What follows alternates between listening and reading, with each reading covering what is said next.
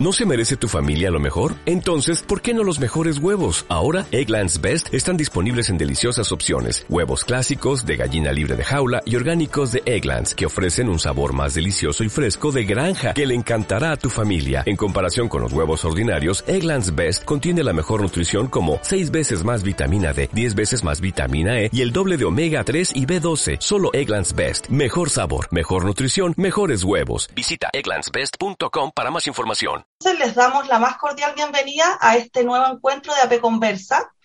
En esta ocasión nos acompaña eh, la senadora y presidenta del Senado, Yasna Proboste. Le agradecemos por acompañarnos hoy día, senadora.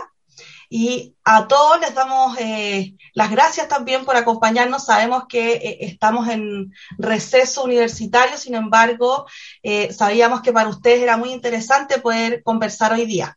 Eh, también le damos la bienvenida a Alberto Mayol, que está desde España acompañándonos, a los profesores eh, del departamento, al director Mario Rodrigal y a nuestro decano que también nos acompaña, Cristian Muñoz.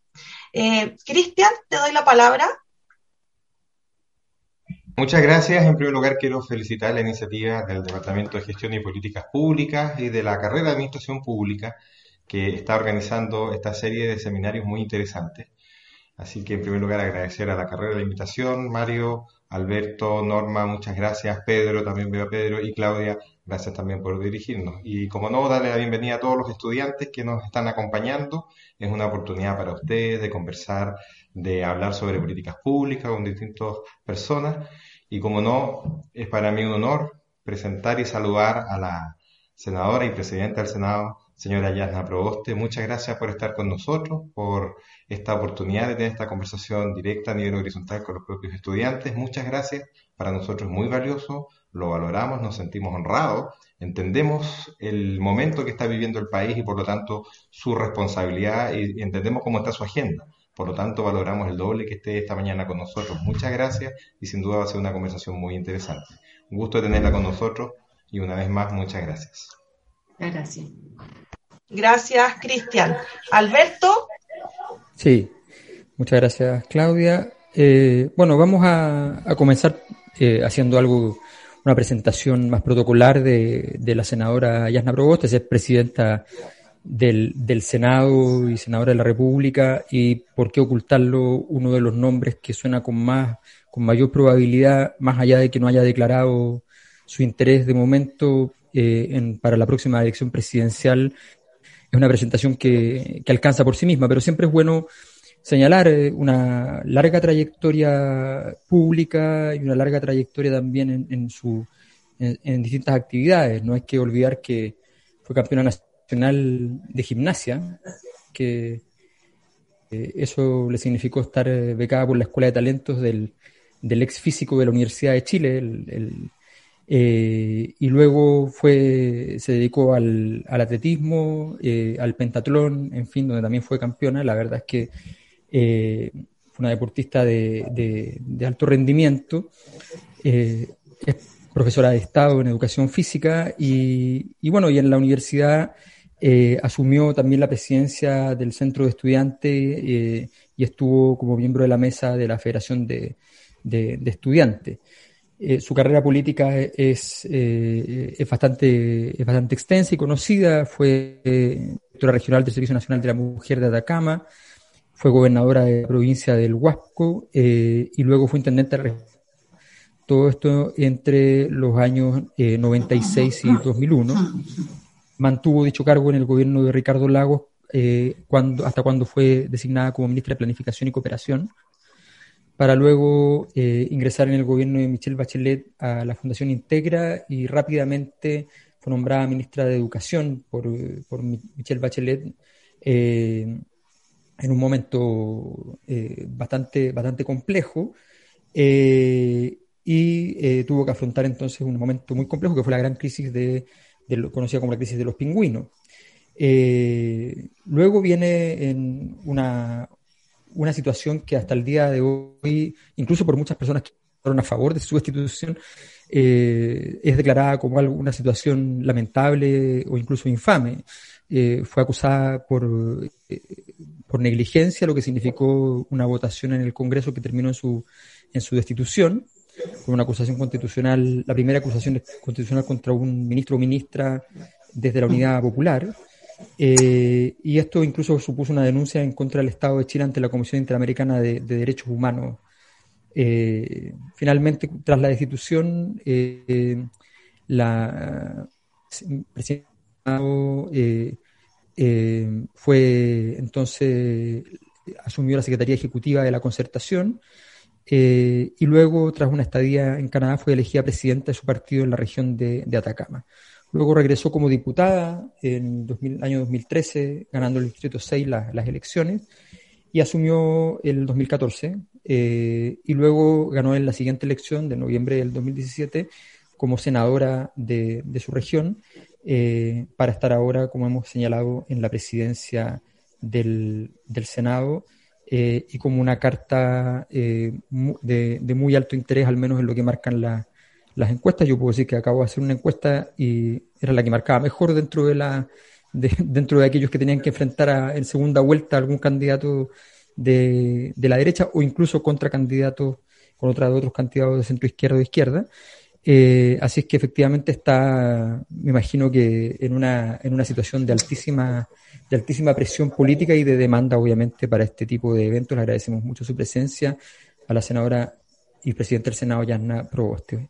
Muchas gracias, senadora. Y parto simplemente con una provocación inicial. Hoy día estamos parados en, en medio de un escenario que es como llegar eh, a la adultez de un día para otro como país. Eh, tenemos que hacernos cargo de muchas cosas que en otra hora se hacían cargo en una habitación cerrada eh, y, no es menor, digamos, no es menor porque es una buena noticia, por un lado, una excelente noticia hacernos cargo de nuestra constitución, hacernos cargo de nuestro modelo de desarrollo, de nuestros derechos sociales, una buena noticia, pero bueno, también es difícil. Entonces, ¿cómo afrontar este desafío? Es una gran pregunta para quienes están liderando el proceso político actual y eso, y, con eso parto provocándola para que, para que nos pueda contar su, su visión sobre este escenario.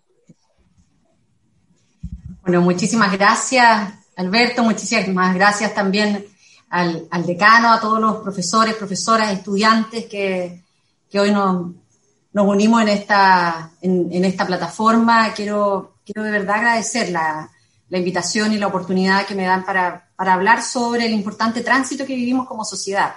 Alberto lo pone en esta imagen de cómo pasamos desde la adultez eh, rápidamente, digamos, desde la adolescencia a la, adultez en una, en una imagen.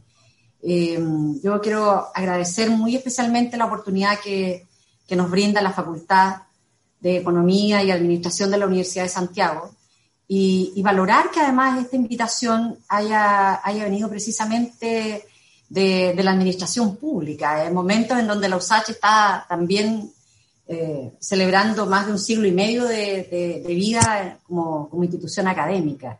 Y, por eso que pongo de relieve en que esta invitación haya venido precisamente de esta facultad y, en particular de, de, Administración Pública, porque a mí no me cabe ninguna duda que para la Universidad de Santiago el valor que tiene la Administración Pública, eh, reconociendo a las políticas públicas como fundamentales para poder pensar mejor el país en el que, en el que vivimos. Y en especial quiero expresar también mi gratitud al profesor Alberto Mayol, cuyo importante testimonio político, intelectual, académico es signo elocuente de, los reformadores tiempos que corren. Yo solo un comentario, tengo una altísima valoración por quienes se dedican al trabajo de, encuesta. Eh, yo siempre he pensado, y, lo mío es un poco lo que estamos haciendo, es la pedagogía social, política, es el trabajo en el territorio, eso es lo que sabemos hacer y lo que nos sentimos muy gratos de, de poder también eh, compartir en esta jornada con, con, ustedes, con estudiantes de la carrera de Administración Pública. Lo decía el, eh, profesor Mayor, cruzamos una coyuntura de, de, alta densidad política, un momento de, profundas transformaciones sociales que eh, alteran tal vez radicalmente nuestras formas de vida y de existencia. Probablemente las aulas seguirán siendo, y particularmente estas de la, de la USACH, un escenario de ricos debates acerca del contenido, de las motivaciones, de, la prolongación, la data, el instante en que todo este proceso se inició. Y, por ahora podemos decir que, hay cierta consistencia y coherencia entre el estallido social, la instalación de la Convención Constitucional y la asunción de las gobernaciones regionales, así como el itinerario electoral que, se avecina. Eh, porque lo que, lo que eh, va a ocurrir también en, en, las primarias del 18 de julio, mira las elecciones presidenciales, eh, forma parte de una configuración y de una fisonomía distinta en nuestro país. Hemos elegido por primera vez a, gobernadores, gobernadoras regionales, eh, y, me parece que, que, todos y todas tenemos esta posibilidad de eh, colocar, si uno también lo quisiera poner en una imagen, una primera piedra del tiempo fecundo que estamos inaugurando. Y, y tal vez un mismo punto de partida para distintos puntos de llegada. Eh, una misma salida, pero diferentes metas y plazos. Y, debemos deliberar y votar una constitución que debería durar décadas. Debemos imaginar y, concordar una estrategia de desarrollo que con seguridad se va a prolongar por, por largos años y de sucesivas administraciones. Y también debemos pensar un programa de, gobierno que se haga cargo de las urgencias del momento, que son eh, el alivio de la pobreza, eh, la precariedad que nos deja esta crisis sanitaria, social, económica.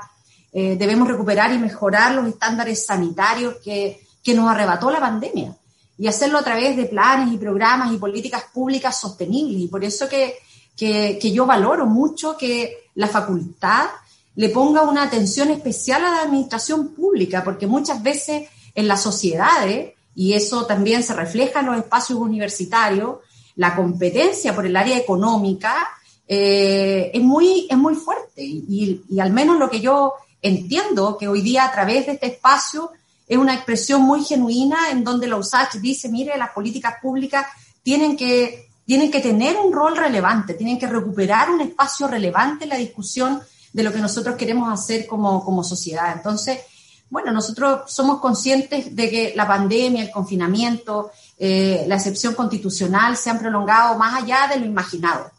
Y, estamos en presencia de una crisis social con más de un millón de puestos de trabajo perdidos en, menos de 18 meses. Y, estamos saliendo de un ciclo de, inestabilidad, de falta de gobernabilidad política y intentando de alguna forma canalizar también la voluntad ciudadana a través de plebiscitos, de elecciones, de convencionales constituyentes, por eso es importante poder identificar y enfrentar los desafíos de corto, de mediano y de largo plazo en la agenda pública. Algunos de estos retos tienen relación con la crisis social y económica que se manifestó el año 2019, agravada por la crisis sanitaria, pero otros tienen que ver con, eh, con el futuro posterior a la pandemia y cómo reconstruimos un país que ahora eh, tiene menos ingresos, que tiene menos empleo, que tiene menos salud eh, ¿Cómo avanzamos entonces a una nueva estrategia de desarrollo con una mayor inversión en educación, en ciencia, en tecnología, en una estrategia de desarrollo más verde, con una producción de bienes y servicios más diversificada? Porque todo indica que el actual modelo de desarrollo, con énfasis en, en solo crecimiento económico, no logró garantizar crecimiento.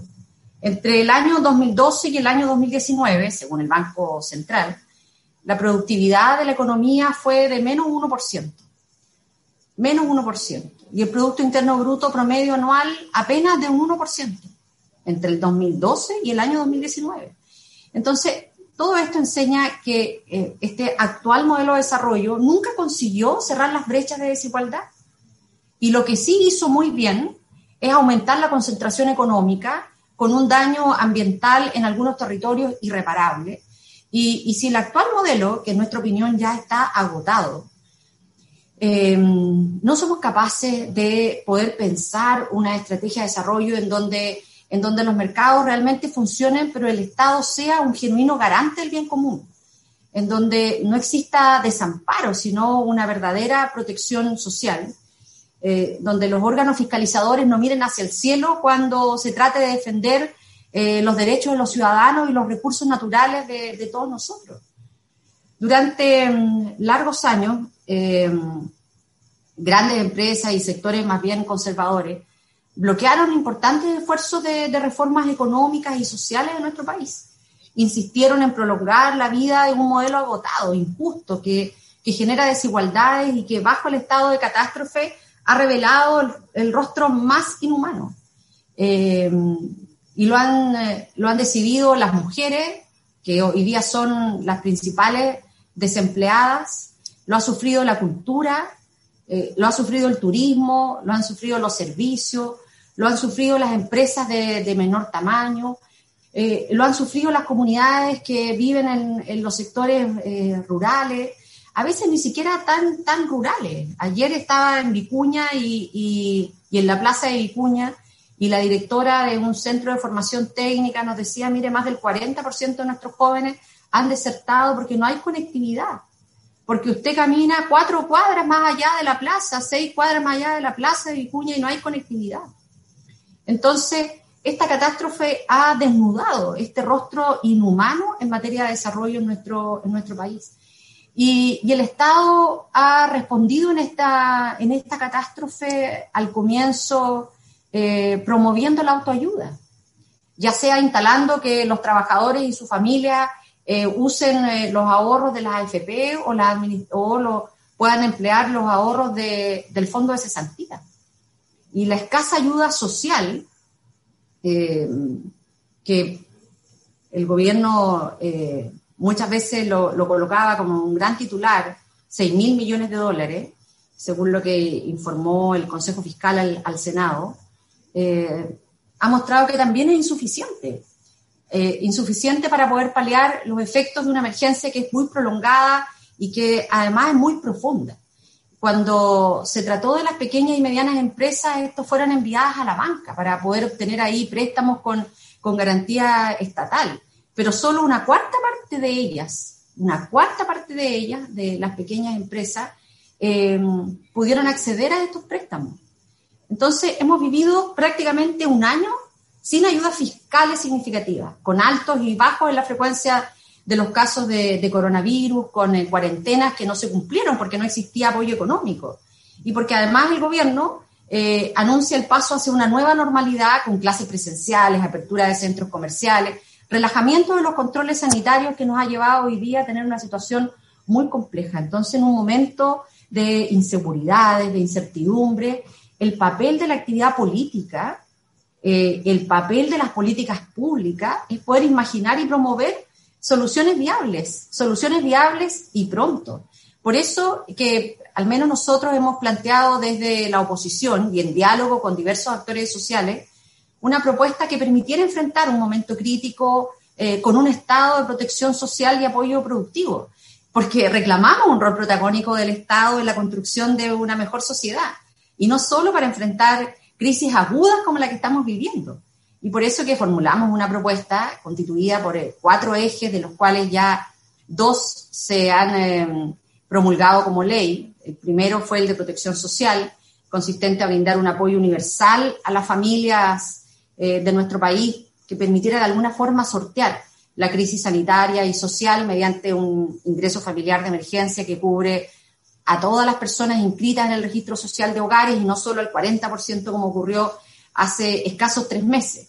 Eh, y también con la unidad política y social de la oposición eh, conseguimos que se mejoraran los montos de, apoyo en lo que cuando uno dice, mire, hace un año, cuando nosotros le propusimos que estas ayudas se acercaran a la línea de la pobreza, el gobierno nos tildó de irresponsables, que queríamos hacer quebrar al país y bueno, eh, hoy día lo que se ha logrado conseguir a partir de la propuesta de mínimos comunes y a partir de la propuesta eh, política y social de la, de la, oposición es que tenemos eh, montos por, por, hogares que en algunos casos permite incluso superar la línea de la pobreza y que serán pagados durante los meses de junio, julio y agosto y cuya continuidad tendremos que evaluar atendiendo la situación sanitaria. Pero en concreto, esto, significa, significó pasar de cubrir las necesidades de más o menos 3,5 millones de familias en el 2020 eh, a una cobertura universal de más de 7 millones de familias inscritas en el registro social de hogares. Esa es la magnitud de la propuesta y de la contribución que, que hemos hecho en el marco de esta, de esta crisis en aspectos sociales. y en, en las ayudas a las empresas de, de, menor tamaño. También ya se aprobó la, la ley en donde se otorga un bono de de un millón de pesos para las empresas de, de, menor tamaño, con énfasis en aquellas que han estado más golpeadas, el turismo, la cultura, los servicios, peluquería, eh, transporte escolar, entre otros rubros. Y por cierto, también aquí se incorporó algo que ha estado bien en el centro de, del debate en este último tiempo y, que dice relación con el apoyo a los trabajadores y trabajadoras de las ferias libres. Y digo porque ha estado bien en el debate, porque revela de alguna forma este interés permanente de mm, de desconocer la realidad y la profundidad de la crisis. ¿ah? Eh, no solo de, torcer lo que la voluntad que se ha establecido en el Parlamento, porque particularmente en el caso de um, los trabajadores y trabajadoras de ferias libres, más trabajadoras que trabajadores, porque el 70% y más son mujeres, eh, se señaló en el proyecto de ley que en el caso de los feriantes solo bastaba que tuviesen sus permisos municipales al día. Sin embargo, el gobierno quiso desconocer y cuando hablamos de la falta de gobernabilidad, esta es la mejor demostración de aquello. Teníamos momentos en que una eh, de economía de una región decía, no, mire, para optar a este beneficio tienen que tener iniciación de actividades. Un seremi de otra región decía, no, basta que tengan el permiso municipal al día. Y el ministro decía, bueno, mire, nosotros no entendemos muy bien qué es lo que hay que hacer. Eh, acabamos de aprobar esta mañana una ley interpretativa. Habíamos ido a la Contraloría General de la República, varias, eh, varias personas, eh, la bancada del Partido Socialista en la Cámara de Diputados, la bancada del Partido Comunista en la Cámara de Diputados, y en el Senado la senadora Muñoz y yo, eh, con un requerimiento al Contralor General que finalmente el viernes ordenó al gobierno pagar a los, el bono de alivio a los feriantes con los permisos municipales al día, que era lo que estaba establecido en la ley, pero el gobierno quería una vez más excluir en esta lógica permanente de ver cómo puede generar eh, un, eh, un, ahorro miserable para el Estado, negarle las ayudas a quienes requieren, pero como nosotros siempre decimos, mire, no le harían jamás esto a las grandes empresas. Bueno, hoy día ya esta iniciativa eh, es ley, se van a comenzar a, a pagar y, y también se hace mayor justicia porque permite que los pagos previsionales de los trabajadores que durante esta pandemia han estado suspendidos sean pagados también con eh, los recursos del Fondo Solidario de la, administra, de la Administradora de Fondos de, de, Cesantía. Entonces, bueno, esta actividad política, fiscal en ayudas sociales y productivas eh, va a suponer un gasto superior a los 16 mil millones en el año 2021, lo que representa casi tres veces lo gastado en el año pasado. Entonces sabemos que hay casos que eh, hoy día eh, son más complejas, enfrentamos desde el punto de vista sanitario una eh, complejidad por eh, nuevas variantes que hoy día circulan en, en nuestro país. Eh, observamos debilidades en la trazabilidad, en el cumplimiento de los protocolos sanitarios, lo que es avalado con el primer caso ocurrido en el municipio de San Javier. Esto no solo anuncia la persistencia de la pandemia, eh, y de, del estado excepcional constitucional, sino que es necesario mejorar la gobernanza sanitaria.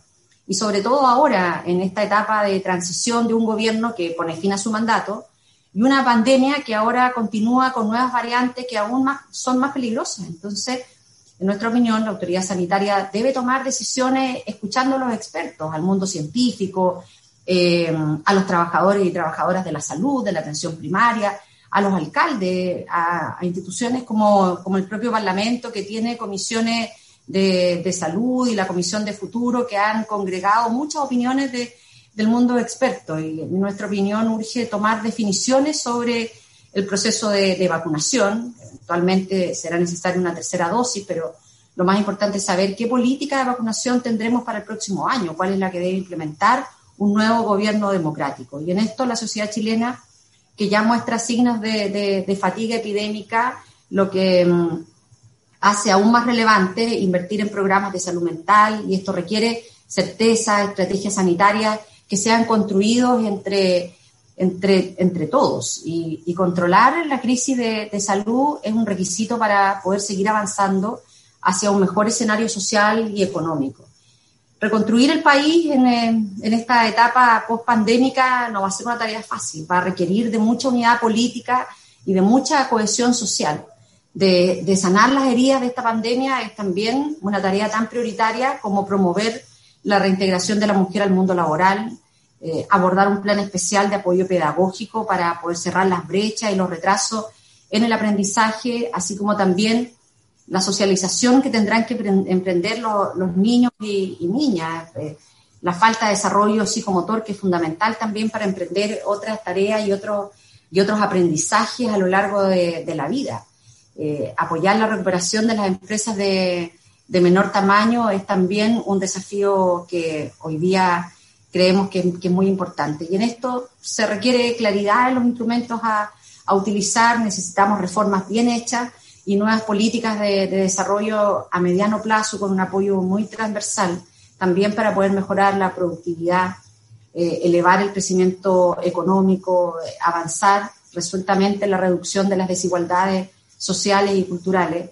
Y en eso a mí me parece que no hay, no hay atajo. Eh, se requiere mucho trabajo, mucho diálogo y es importante arribar a, a propuestas afinadas y creo que a partir de la experiencia reciente eh, se puede confirmar una visión de futuro que muestre un país más inclusivo, más digno, más solidario, en donde mm, la participación de instituciones académicas, desde, mm, desde la administración pública, desde el pensamiento de, nuevas políticas públicas va a ser crucial para los desafíos que enfrenta nuestro, nuestro país. Así es que, de verdad, muchísimas gracias por eh, la posibilidad que tenemos de, de dialogar eh, de dialogar en un espacio académico, de, poder hablar con, ustedes, de poder escucharlo, que es para nosotros eh, un espacio muy, muy relevante en la tarea que, hoy tenemos que, acometer. Así que, de verdad, muchísimas gracias por, el tiempo y la oportunidad de conversar.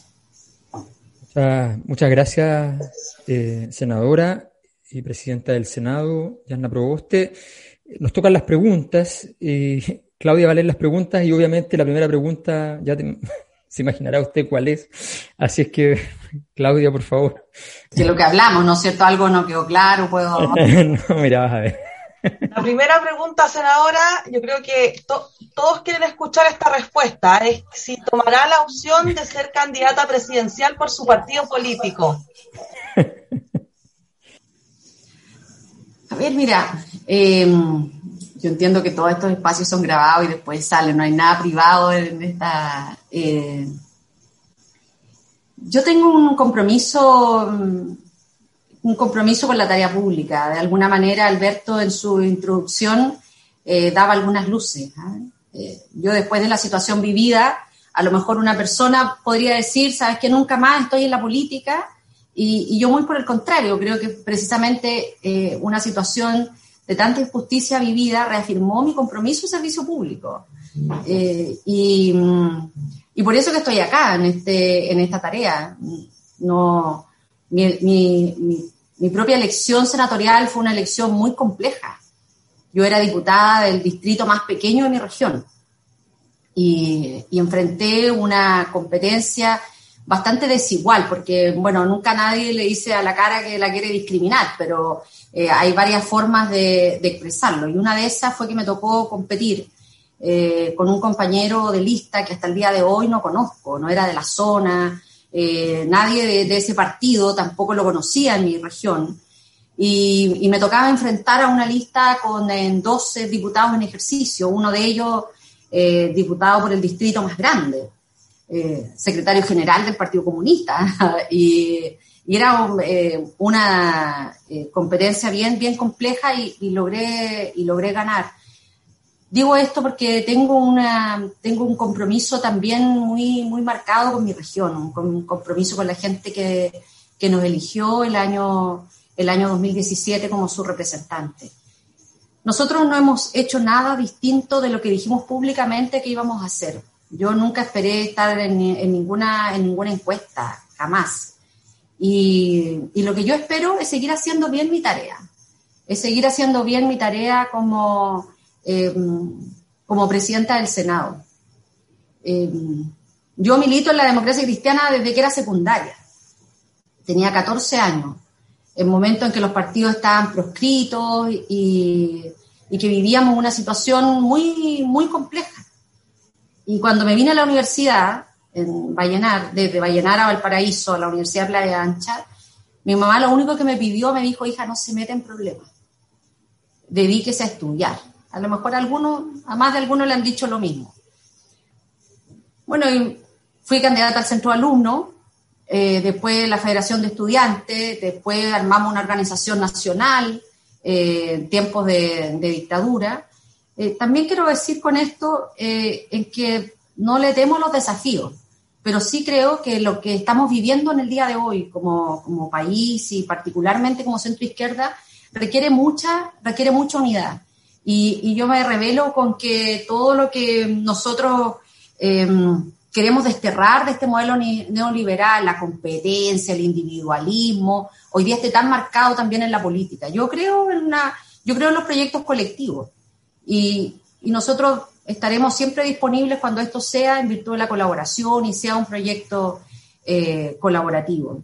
No, seguiremos haciendo nuestra, nuestra tarea como lo que hoy estamos, eh, hoy estamos haciendo. Yo creo que aquí urge tomar definiciones sobre, sobre el presente y el futuro de lo que le pasa a nuestro, a nuestro país. Y esto requiere mucha, mucha unidad, requiere mucha, requiere mucha cohesión, requiere también recuperar eh, las confianzas. Y, y eso es válido para, para todos, así es que eh, nosotros seguiremos haciendo nuestra, nuestra tarea y seguiremos contribuyendo desde el Senado en aquellos temas que, que hoy día le hacen más sentido a la ciudadanía.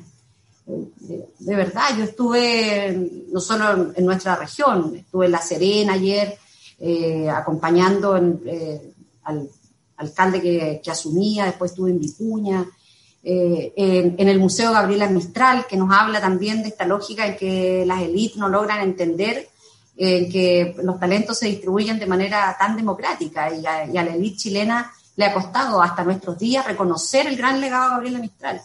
En ninguno de estos lugares, estuve después en la localidad de Villaguita, eh, en la comuna de Vicuña, eh, nunca nos hablaron de mecanismos, nos hablaron de los problemas que hoy día tienen los estudiantes para poder continuar sus clases, nos hablaron de los problemas sociales, nos hablaron de la gente que está esperando durante largo tiempo las operaciones de enfermedades no COVID y que no han tenido respuesta. Y a esas tareas es las que nosotros nos debemos al ser eh, hoy día eh, parlamentarios electos por la ciudadanía.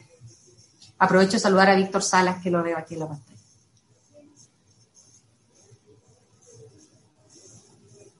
Sí. Vamos con las siguientes preguntas, Claudia. Estás muteada, Claudia. Estamos, te estamos escuchando. Ahí sí, gracias por avisarme. Vamos Ahí la siguiente pregunta.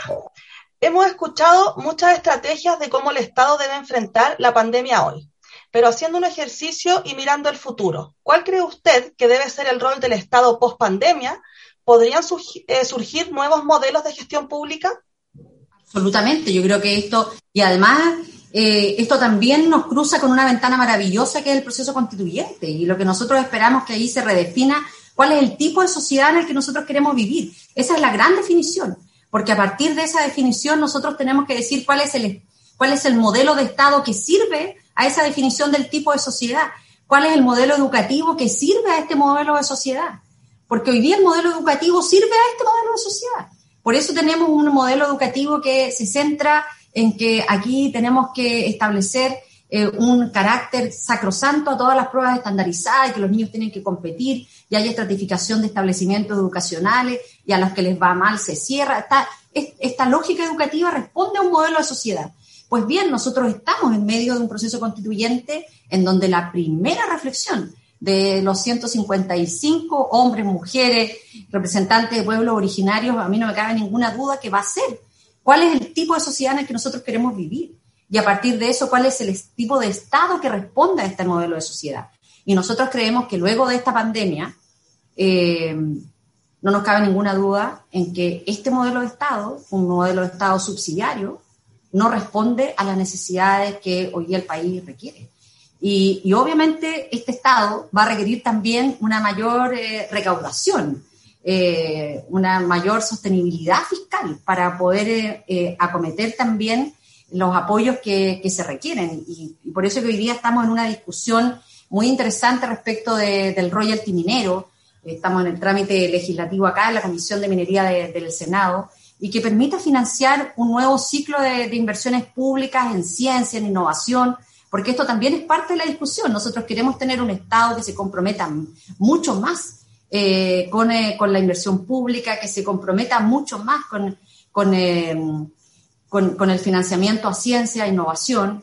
Y, como han argumentado varios, varios expertos, lo comentábamos antes de iniciar este, encuentro con, con, el decano a propósito de la invitación que le hicimos a uno de sus académicos de la Universidad de, de Santiago, el profesor Palma, Gabriel Palma, eh, el, mejor precio futuro, hay también margen para incrementar la carga tributaria de las grandes empresas mineras, en, compensación de lo que le corresponde al Estado por la explotación de sus recursos naturales.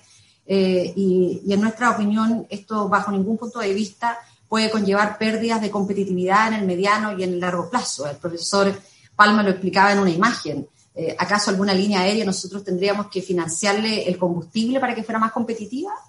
No, ¿por qué tenemos que generar esta distorsión respecto de las empresas mineras? Yo creo que en esto existe un amplio consenso transversal que hoy es necesario y que se puede avanzar a un nuevo sistema tributario que sea más progresivo, en donde los que tienen más aporten más y que permita también una eh, sustancial recaudación tributaria, alrededor del 5% del Producto Interno Bruto, para que mm, también esta definición de un nuevo Estado eh, considere mayores recursos para responder a las demandas que tiene la ciudadanía.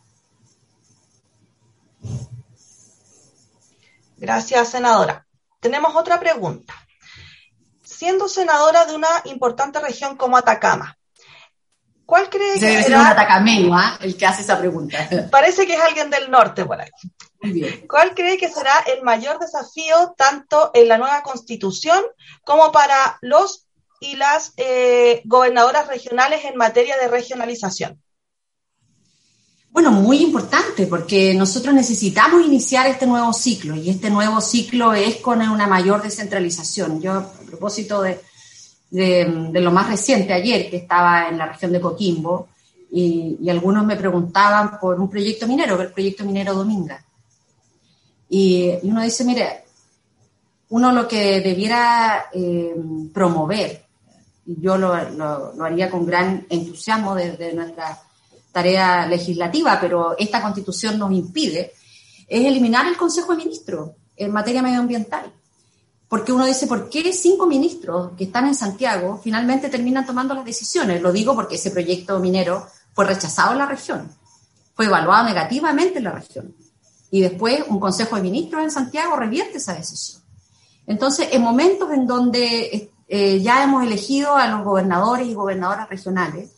Uno lo que tiene que promover son más y mejores espacios de toma de decisiones, de descentralización, en que el territorio, que, de los cuales ellos eh, hoy día asumen una, una, responsabilidad, también sean capaces de, de poder generar las decisiones que, que, de acuerdo a, a, su propia planificación, ordenamiento territorial, eh, respecto de su lógica de cómo se generan más más oportunidades, podemos, eh, podemos llevar adelante en, los territorios.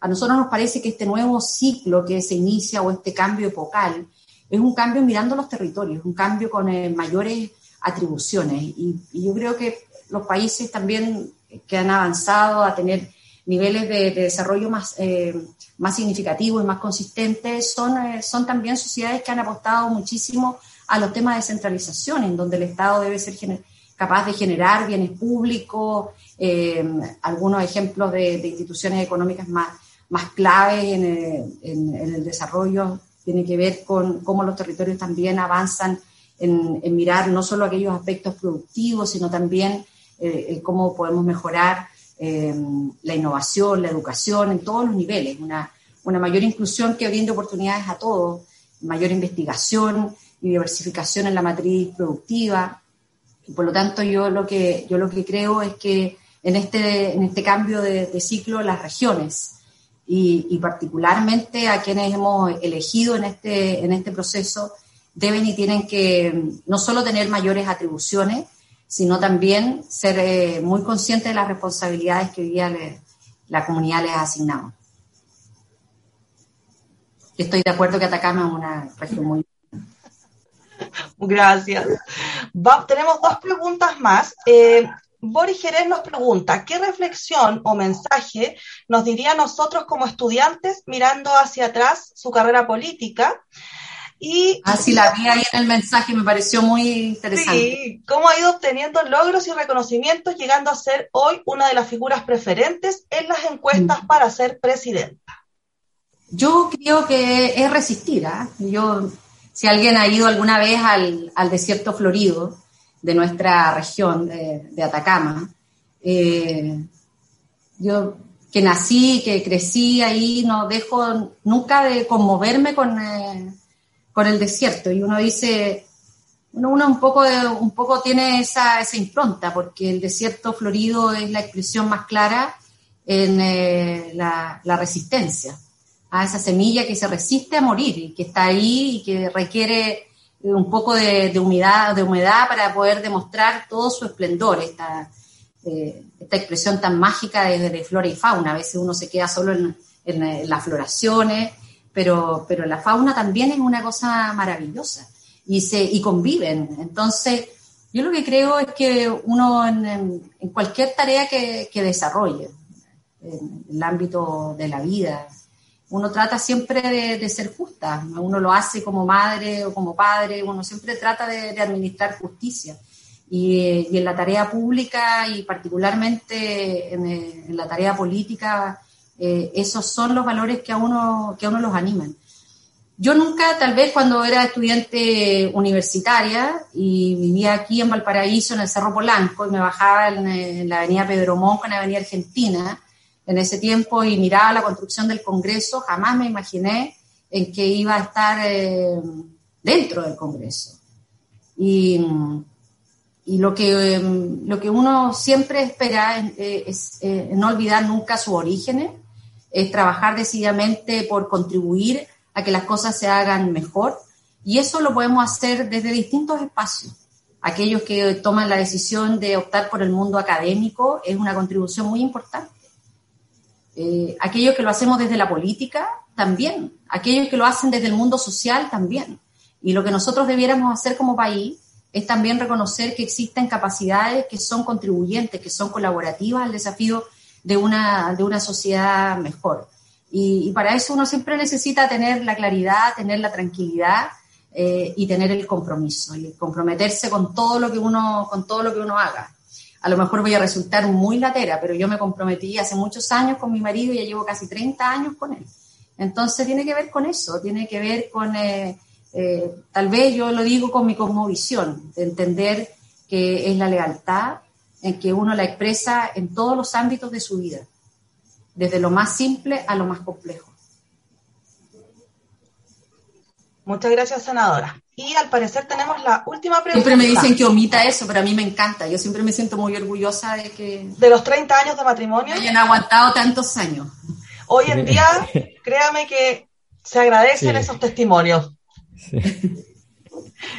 Vamos entonces con la última pregunta, al parecer. Senadora, se sabe que un país que invierte en la educación de su pueblo, en un futuro se va a reflejar en un bienestar y beneficio de este mismo, ya que tendremos una población con mayores conocimientos y habilidades.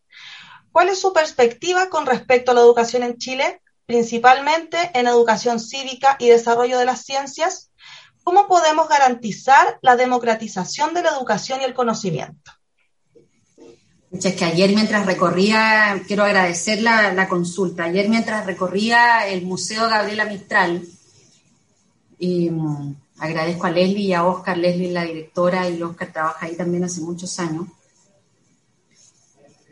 es inevitable pensar lo que nosotros como país hemos hecho en educación y, recordarnos y remontarnos a, eh, a los inicios de esta vía republicana en donde existían estas dos visiones, eh, Bello y Sarmiento en donde uno decía que había que educar a las élites y que por ese efecto los demás se iban a, se iba a iniciar un proceso de escolarización, mientras Sarmiento decía que teníamos que ser capaces de generar un sistema muy amplio de, educación, de educación popular y todo. Bueno, está claro que, visión eh, triunfó en nuestro país.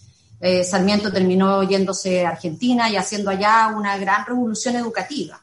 Y cuando uno eh, recorre algunos países, en Argentina, se siente muy orgulloso de, Sarmiento y hay toda una, una pedagogía que responde a, estos valores y a esta visión de Sarmiento. Cuando uno escucha eh, a, los cubanos a propósito de, Martí, hay toda una pedagogía eh, de, Martí. Y, nosotros no somos capaces de reconocer y valorar eh, una pedagogía mistraliana. Y no somos capaces porque nuestro país sigue siendo, a pesar de todas las transformaciones, un país muy clasista un país que cuando ocurrió en México la gran revolución educativa y viene el ministro Vasconcelos, ministro de Educación de la época de, de México, y le pide a Gabriela que, se vaya a México para que ella sea eh, una gran impulsora, para que avive todo este movimiento educativo y Gabriela parte para allá, en donde tiene un tremendo reconocimiento en, México, eh, al tiempo viene el presidente de México a, Chile y la élite de este país le dice, pero ¿cómo se pueden llevar a Gabriela? Hay tantas otras mujeres y, todos los nombres que le mencionaban eran nombres de la élite. Entonces, yo en esto quisiera hacer un llamado porque efectivamente nosotros tenemos que ser un país que apueste a tener una mejor educación en todos los niveles, desde la educación inicial a la educación superior, en que podamos tener una inclusión que brinde más oportunidades para todos. En que realmente reconozcamos que estos valores se distribuyen de manera muy democráticamente.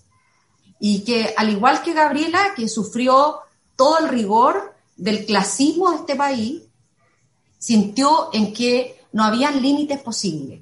Y ella, a pesar de todas las dificultades, se trasladaba desde Montepatria, eh, desde, desde Vicuña Punta Arena, al extranjero. Para ella, estas limitaciones que muchas veces esta sociedad les impone, ella dijo, debo y tengo que ser capaz de abrirlas por muchos y por muchos otros que vendrán a continuación. Y yo creo que estamos aún en ese camino. Estamos aún en ese camino después de, eh, de siglos en donde tenemos que ser capaces de entender en que este país se tiene que jugar con otros valores y que se tiene que jugar con los valores de entender en que eh, los talentos están distribuidos democráticamente lo que no está distribuido democráticamente son las oportunidades. Y nosotros tenemos que ser capaces de hacer de Chile un país de mayores oportunidades para todos y todas. Y la apuesta clave ahí es en educación, es en innovación, es en ciencia, es en apostar en que las personas, independientemente de su origen, pueden hacer una contribución muy importante a nuestro país. Justamente tenemos un comentario respecto a, las oportunidades de Lorena, que nos dice que está muy de acuerdo con lo que usted plantea, en que no todos hemos tenido las mismas oportunidades y que ella tiene 46 años y está en su primer año de pedagogía en inglés. Notable. Felicitaciones porque ella en sí es, una, es un tremendo modelo eh, y no me cabe ninguna duda que no solo en su entorno más cercano, sino va a ser también para muchas generaciones que en un momento determinado no pudieron tener las oportunidades, no pudieron estudiar, teniendo el deseo, la capacidad, eh, y solo saludar y agradecer el coraje y la valentía de no rendirse. Muchas gracias para Lorena también.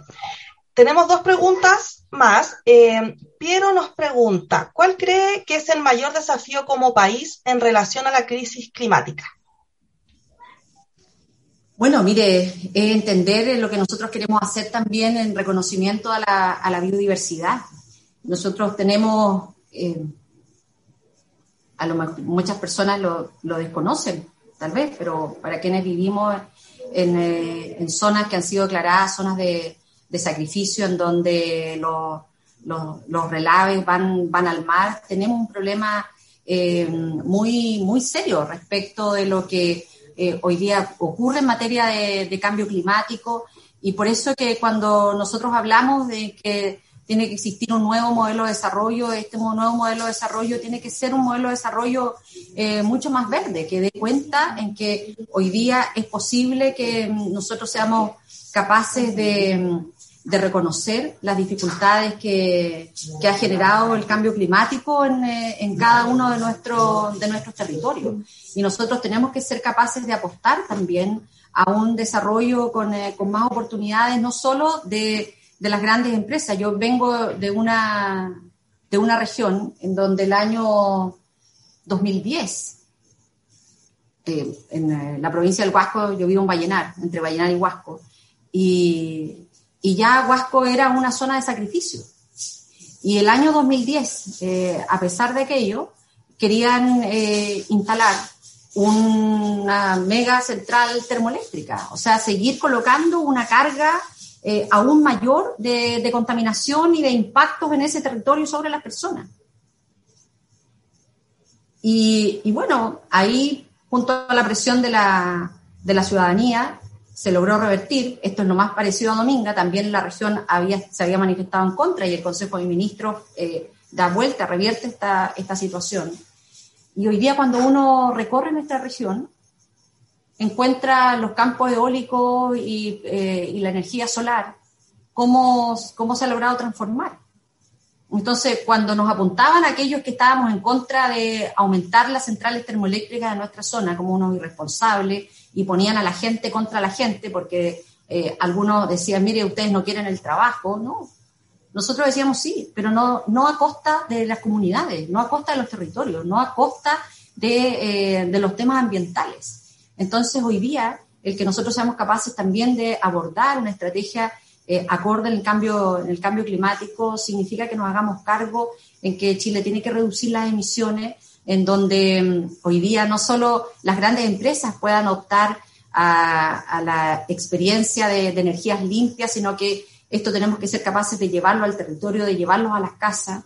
Eh, no es cierto que en el norte no pasemos frío. Esto es parte del cambio climático. Yo cuando niña en mi casa nunca hubo estufa, pero hoy día sí hay mucho frío en, eh, las tardes en las noches y en las mañanas. La variación de temperatura es es muy alta, pero, pero las casas no tienen suficiente aislamiento. Si nosotros fuéramos capaces de impulsar políticas públicas mucho más masivas respecto de eh, techos solares para las viviendas, de conectores solares para que la gente pueda tener agua caliente, estaríamos también haciendo una contribución importante, no solo desde el punto de vista ambiental, sino también desde el punto de vista de la economía familiar, porque la gente se ahorraría en las cuentas de, la luz, del gas, entendiendo que va a poder eh, tener acceso al agua caliente solo con, eh, con, la naturaleza y el sol que nos han puesto en, nuestro, en nuestros territorios. Y hoy día eso está eh, extendido. Entonces, nos parece que, que bien, que, que, muy importante la pregunta porque forma parte de una de las principales preocupaciones que nosotros tenemos que abordar a la hora de pensar un modelo de desarrollo productivo distinto en nuestro país.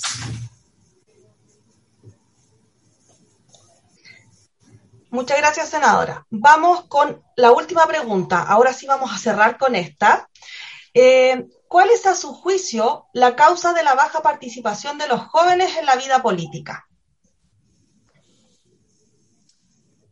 Yo creo que hay que preguntarle más a los jóvenes, porque y ahí ustedes desde las políticas públicas también pueden eh, hacer procesos de, de, mayor participación. Yo uno tiene aproximaciones desde, desde los mundos en los que vive y a lo mejor yo tengo hijos jóvenes y no sé si eran muy obligados, pero les encanta participar. Participan en, en, todas. Tengo una hija que le encanta y que sufre porque no, no, le eligen vocal de mesa en el inglés, siempre los listados. Entonces, bueno, uno tiene también eh, esta, esta, estas dos caras. Yo lo que creo, por eso prefiero no centrarme en la participación específicamente eh, juvenil. Eh, pero creo que hoy día enfrentamos barreras para que la población participe más activamente. Eh, y tenemos barreras que son económicas porque no tenemos transporte gratuito, eso es una dificultad.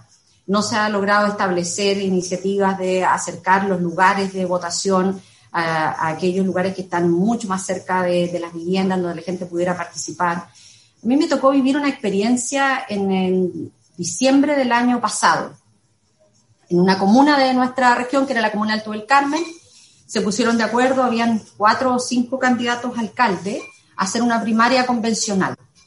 Y la comuna Alto del Carmen, para, si algunos no, lo, no la conocen, son eh, dos, dos valles. ¿ah? Uno llega a un lugar que se llama La Junta y de ahí se separan en dos valles. Un valle que es el Valle del Tránsito, que es el Valle Indígena. Ahí encontramos puros apellidos como el nuestro, Campillay, Diquitay, Huanchicay y el otro que es el Valle de los Españoles, ¿ah? Álvarez y todo. tenemos fisonomía absolutamente distinta. Eh, y, la comuna está compuesta de muchas, muchas localidades. En periodo eh, de elecciones, el servicio electoral coloca tres puntos de votación, que es eh, Alto del Carmen, que es la capital de los, un poblado por un valle, San Félix, y el tránsito por otro valle. Los niveles de participación son los históricos, bajos. En esa oportunidad, en esta primaria eh, convencional, los candidatos eh, decidieron colocar los eh, puntos de votación en cada una de las localidades. Nosotros dijimos, esto es una locura porque hay que hacer un despliegue.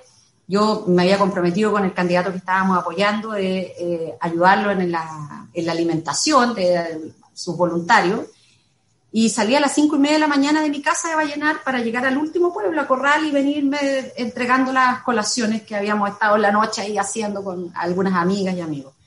Y, y lo que vi fue una cosa maravillosa, porque en cada, eh, en las sedes vecinales, en otro de los paraderos de las micros, ahí tenían las urnas, habían voluntarios de cada una de las candidaturas y la, el nivel de participación fue, pero un récord un récord. Ni siquiera cuando había votación obligatoria votó tanta gente. Entonces, ¿cuál es la reflexión?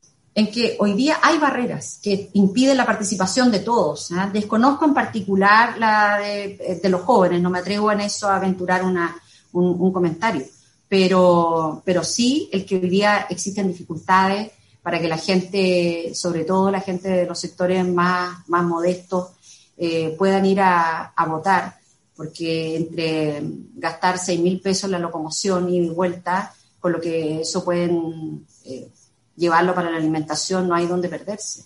Y bueno, y lo otro es que nosotros durante muchos años también dejamos de hacer educación cívica.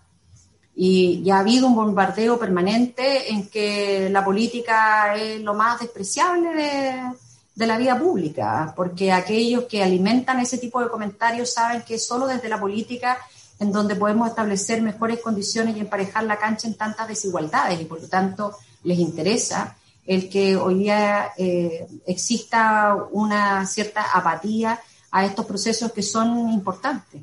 Hemos restablecido los procesos de, educación ciudadana en, los currículos, pero este es un largo proceso. Estuvimos 30 años eh, sin el proceso de educación cívica y, y, cuando uno ve y la gente dice, bueno, pero ¿por qué los sectores acomodados van, van, masivamente a votar por dos cosas, porque no tienen las barreras económicas que sí tienen los sectores más vulnerables para los desplazamientos y porque además entienden perfectamente que en esos procesos lo que se renueva es la posibilidad de mantener los privilegios eh, y de elegir a aquellos, aquellos que les aseguren que van a poder mantener eh, las condiciones como las que se han venido dando durante este tiempo en, en, nuestro país y que ha generado una desigualdad muy, muy lacerante como, como sociedad. Entonces, bueno, les dejo ahí más bien la responsabilidad, la tarea a ustedes, que desde la academia nos puedan decir eh, e iluminar cuáles son aquellas luces más, más directas que, inhiben la participación de, los jóvenes. Uno podría pensar que es porque tampoco, a lo mejor, las candidaturas son eh, eh, muy, muy significativas para, para algunos de, de, los jóvenes, pero más bien creo que es una tarea desde la academia que estaremos muy expectantes de poder conocer. Gracias, gracias, senadora Yarna Proboste, presidenta del Senado. Eh, estamos despidiéndola ya. le vamos a hacer un, pedido porque el, decano tenía una pregunta que hacerle, se, la, vamos a, la vamos a dejar para cierre.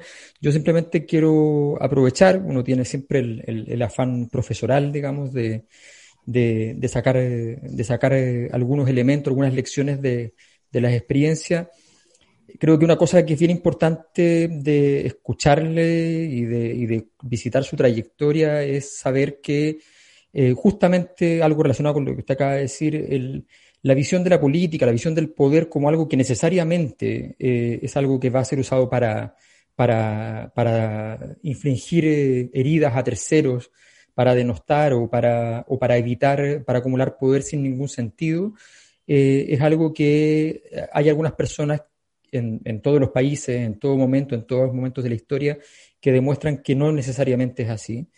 Eh, y en ese sentido eh, es bastante evidente que más allá de quien pueda tener diferencias políticas con usted, creo que hay bastante conciencia de, su interés en, ocupar ese poder de una manera que, que, apoye que, y que sirva al, al, país en ese sentido. La, la, acción que emprendió en el momento, en el momento eh, de, ir a conversar con el gobierno fue una acción que eh, podía haber funcionado muy mal y podría haber significado bajar en las encuestas completamente y salir del escenario. No era obvio, digamos, para nada. De hecho, quienes lo habían hecho les había pasado eso antes. Entonces, efectivamente, fue una acción que tengo plena conciencia, sin ni siquiera haberlo conversado con usted, que, es algo basado en las convicciones y creo que eso es algo que eh, es muy, muy relevante considerar. Y también creo que es una gran lección para, para quienes, muchas personas prácticamente todas las personas siempre pasan por momentos muy difíciles en su, en sus trayectorias, políticas o no políticas, y muchas veces eh, el, tamaño de la dificultad, si uno lo ha logrado superar o qué sé yo, es también el tamaño de la oportunidad futura, el tamaño de las capacidades futuras que uno puede desplegar, y por tanto en ese sentido también creo que, su lección, su, su, su historia de política y de vida creo que también es una, es una muy buena, es una muy buena lección. Eh, dejo al, decano para, cerrar y con eso ya nos vamos despidiendo con, su respuesta al, decano. Muchas gracias. Muchas, gracias, senadora, por su visita. Reitero los agradecimientos desde nuestro rector hacia abajo. Todos estamos muy gratos de tenerla hoy día con nosotros. Quiero hacerle una pregunta cuando usted inició su presentación. Eh, señalaba precisamente de que el modelo de desarrollo que actualmente tiene Chile a pesar de que ha impulsado cierto nivel de crecimiento, también ha generado mucha desigualdad e injusticia social. Y que estamos en un momento clave para enmendar ese rumbo. Dentro de ese contexto sigue siendo igual importante que el país genere mayores ingresos y que el país genere cierto crecimiento, pero ya de un modo un poquito más estratégico. Y en ese contexto me gustaría preguntarle acerca de su visión de política industrial. Tuvo usted la posibilidad de escuchar al profesor Gabriel Palma, que él está proponiendo, entre otras cosas, ocupar el royalty minero no solamente como un instrumento de mayor recaudación, sino que también como un instrumento de política industrial, diciendo que perfectamente podemos diferenciar el royalty entre distintos niveles de desarrollo. En ese contexto, ¿cuál es su visión acerca de una política industrial mucho más intensa respecto de la minería, donde ocupemos toda la tremenda producción minera que tenemos, todas las reservas mineras que tenemos para industrializar la minería y con eso generar no solamente mayor valor agregado exportador, sino que también muchos puestos de trabajo y mucho desarrollo alrededor de esto. Se lo pregunto precisamente porque es la democracia cristiana uno de los partidos que ha estado mucho más interesado en esto a través de los tiempos, desde la época de Eduardo Frei Montalva, ya 50 años atrás, todavía sigue siendo el problema de cómo realizamos una política industrial en torno al cobre. ¿Cuál es su visión al respecto? desde la creación de la, de la Corfu, uno lo podría colocar también ahí en esta imagen. El profesor Palma lo, lo planteaba correctamente. Creo que esto forma parte de un modelo económico que se ha impuesto y que se ha mantenido prácticamente inalterable durante estos 40 años y que tiene que ver con una lógica extractivista, una lógica en donde en, en el ámbito minero uno lo podría colocar eh, en donde la preocupación son seguir sacando piedras o mandar el concentrado eh, sin eh, generar ningún valor agregado en esta, en esta tarea. Y yo lo que, mm, yo lo que creo que en el marco de la discusión de la ley de, del proyecto de ley de royalty, lo que al menos nosotros desde la Comisión de Minería nos hemos puesto como propósito es no solo quedarnos en eh, la definición del número de la contribución que esto debiera ser para el país, sino colocar la mirada en cuál es el tipo de minería que sirve a nuestro país, cuál es el tipo de desarrollo minero que sirve. Y, por eso que para nosotros en esta primera actividad eh, juntamos a los académicos, académicos de un tremendo nivel como el profesor Palma, pero lo juntamos también al mismo nivel con lo que pasa en los territorios en comunidades indígenas que viven los impactos de las actividades mineras, en donde la simetría es muy grande. Porque cuando alguien dice en nuestro país, oiga, pero si nosotros tenemos un sistema de evaluación ambiental que incorpora la participación, incorpora la participación ciudadana desde el inicio, uno dice, sí, pero ¿sabe qué? Con una simetría enorme.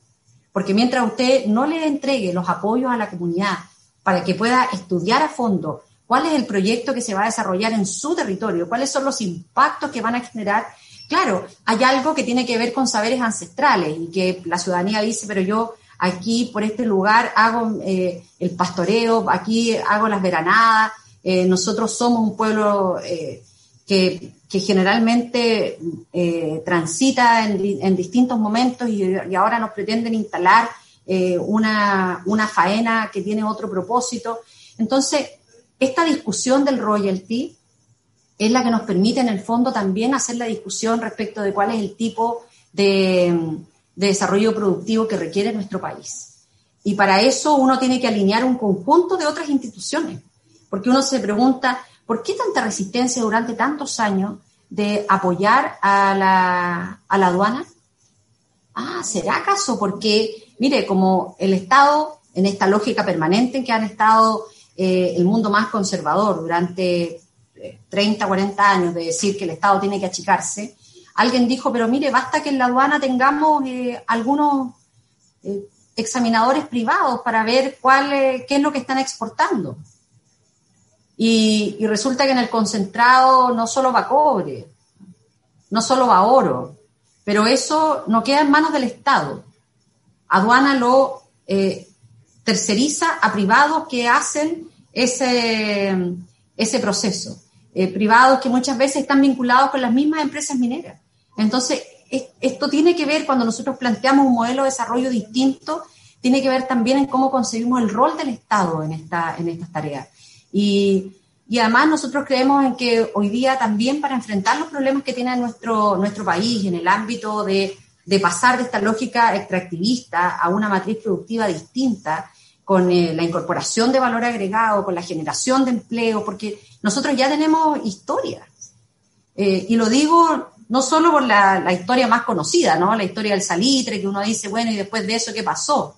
Yo vengo de una región en donde tuvimos una, un importante descubrimiento, que fue la mina de Chañarcillo. Ahí para que todos los estudiantes la puedan eh, indagar. Y, y, yo cada vez que transito y voy manejando desde Vallenar a Copiapó, eh, por la mitad del camino miro hacia un costado de la carretera donde hay un letrero que dice aquí eh, eh, la mina Chañarcillo. La mina Chañarcillo dio origen a que esas recaudaciones del Estado, esos dineros del Estado, nos permitieran fundar la Universidad de Chile, que dicho sea de paso, pocos hijos de atacameños vienen a la Universidad de Chile. Eh, con esos recursos de, esa, de esa faena minera se instaló el Teatro Municipal en Santiago. Entonces uno dice, ¿qué es lo que quedó en Atacama? Y por lo tanto, esa respuesta, y, yo paso por ahí y yo digo, qué mal lo hicieron los viejos de esa época, no se preocuparon y aquí estamos nosotros.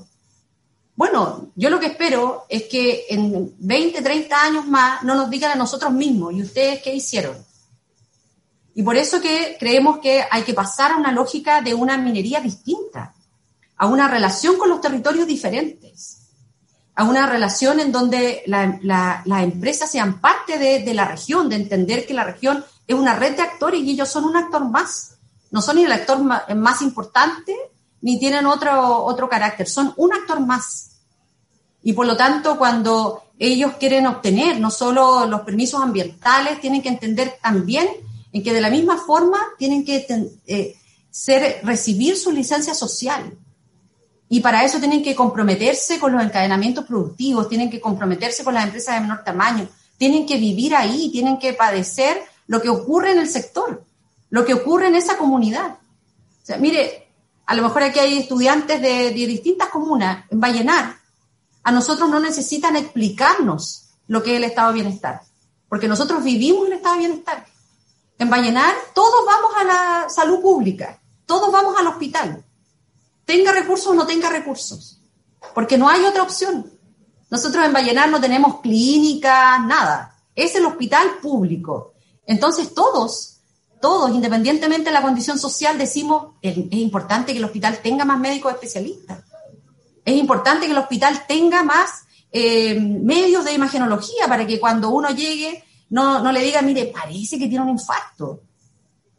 Entonces, eso es lo que nos hace la diferencia y es, también lo que nos permite, desde la política pública, desde el espacio legislativo, decir que Chile se tiene que jugar con otros valores. Y entre eso, es esta lógica productiva en donde nosotros tenemos que poder avanzar. Y además tenemos que ser capaces de legislar también para incrementar la recaudación tributaria eh, de manera progresiva. Y en eso es clave que, que el gobierno también cumpla, cumpla el compromiso de, de enviar lo antes posible proyectos de ley que eliminan las exenciones fiscales que benefician a las rentas de capital, como las exenciones injustas a las plusvalías, a la exención de, del IVA, a las empresas constructoras todas aquellas que en un momento determinado se establecieron como incentivos para generar la inversión y que hoy día son privilegios eh, inaceptables. Entonces, es necesario también reducir la evasión, la ilusión fiscal, que hoy por hoy se eleva cerca del 5% del Producto Interno Bruto, eh, y otorgar mayores poderes al Servicio de Impuestos Internos. Eh, discutíamos la semana pasada una moción parlamentaria que fue bien resistida y que obliga a los bancos a reportar todos los saldos de las cuentas corrientes de personas naturales o jurídicas mayores a 1.500 UF. Eh, y eso porque, bueno, a muchos les encanta compararse con la OSD, pero cuando uno le dice, ¿sabe que este tipo de cosas las tienen todos los países de la OSD? Ahí dice, no, pero mire, esto atenta contra la privacidad, ¿no? Si no atenta contra la privacidad, queremos darle más atribuciones al Servicio de Impuestos Internos para poder eh, también hacernos cargo de las ilusiones fiscales y por esa vía tener una mayor recaudación del Estado para hacer más innovación, para generar más desarrollo científico, tecnológico y que esto se haga en regiones. Por eso que nosotros, eh, con un grupo de senadores, el senador Girard, el senador Monte, eh, llevamos ya meses en una presentación a la Contraloría General de la República, porque mm, parte del acuerdo que se suscribió a fines del año 2018, eh, a fines del año 2017, se, firmó a inicios del 2018 entre el gobierno y una nueva, em, un nuevo contrato, renovación de ciertas condiciones con SQM, se establecieron una cantidad cuantiosos recursos para innovación. Pues bien, ¿qué es lo que hizo este gobierno? Entregarle esos recursos a consorcios de eh, americanos, en desmedro de universidades chilenas que habían postulado, que habían eh, cumplido todas las etapas. Entonces, creo que hoy día se requiere también eh, iniciar un nuevo ciclo de inversiones públicas en ciencia, en innovación y de tener un apoyo decidido a nuestras universidades, a las universidades del Estado, a las universidades públicas, que una vez más han demostrado en esta crisis sanitaria y en esta crisis social que han estado a la altura. Eso. Muchas gracias, senador. Ya llegó aquí la diputada Girardi, que tenemos una... Lo hacemos también recordando nuestro origen. Tomamos mate y discutimos de educación, así que Muy bien. Muy bien. ¿Ya nos vamos, Claudia, entonces? Senadora, muchas gracias por habernos acompañado. Sabemos que tenía su agenda muy ocupada, así que muchas gracias Alberto también por tu compañía, por las gestiones, a nuestro decano, a Mario, nuestro director, eh, a todos los profesores y profesoras que nos acompañaron y por supuesto a todos nuestros estudiantes que eh, pudieron participar en el día de hoy. Así que los esperamos para nuestros próximos AP Conversa. Muchas gracias a todos por su compañía el día de hoy. Muchas gracias. por la paciencia. Que esté muy bien. Gracias. ¿No te encantaría tener 100 dólares extra en tu bolsillo? Haz que un experto bilingüe de TurboTax declare tus impuestos para el 31 de marzo y obtén 100 dólares de vuelta al instante. Porque no importa cuáles hayan sido tus logros del año pasado, TurboTax hace que cuenten. Obtén 100 dólares de vuelta y tus impuestos con 100% de precisión. Solo con Intuit TurboTax. Debes declarar para el 31 de marzo. Crédito solo aplicable al costo de la presentación federal con Turbo Tax Full Service. Oferta sujeta a cambios o cancelación en cualquier momento.